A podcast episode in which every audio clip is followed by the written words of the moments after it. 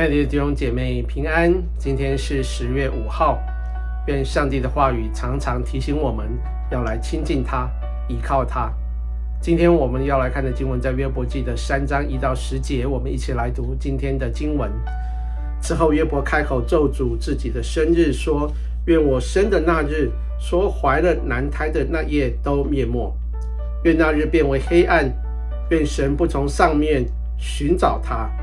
愿亮光不照于其上，愿黑暗和死荫索取那日，愿密云停在其上，愿日食恐吓他，愿那夜被幽暗夺去，不在年中的日子同乐，也不入月中的数目，愿那夜没有生育，其间也没有欢乐的声音，愿那咒诅。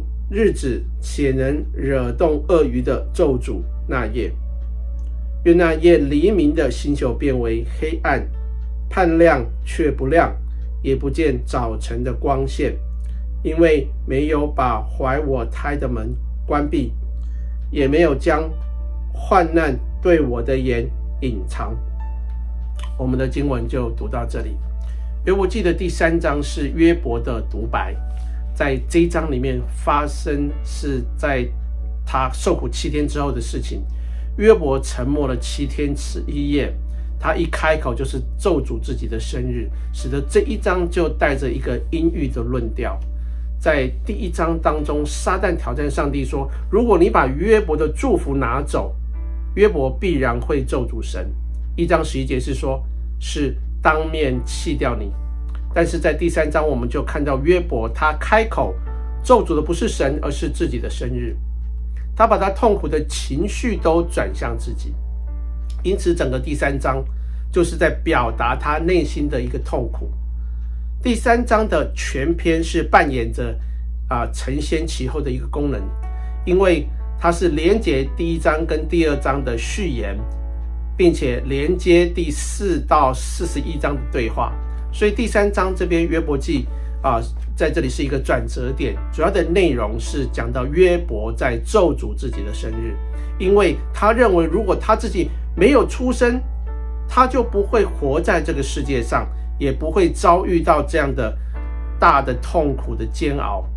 这一章的开始是约伯自己出生的日子，他说：“愿那日变为黑暗。”而这样的一个言言语是一个反创造的言语，因为在创世纪第一章三节，神说要有光，就有了光。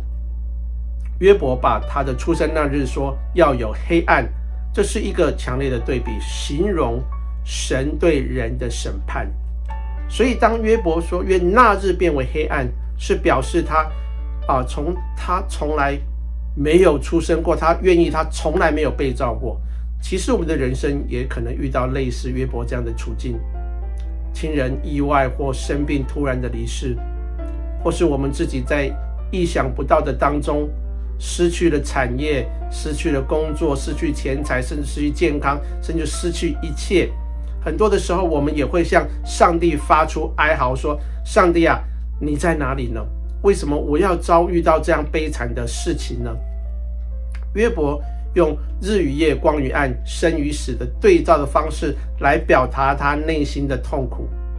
在这个十节的当中，他用了十个消极负面的情绪的愿来表达他内心的痛苦。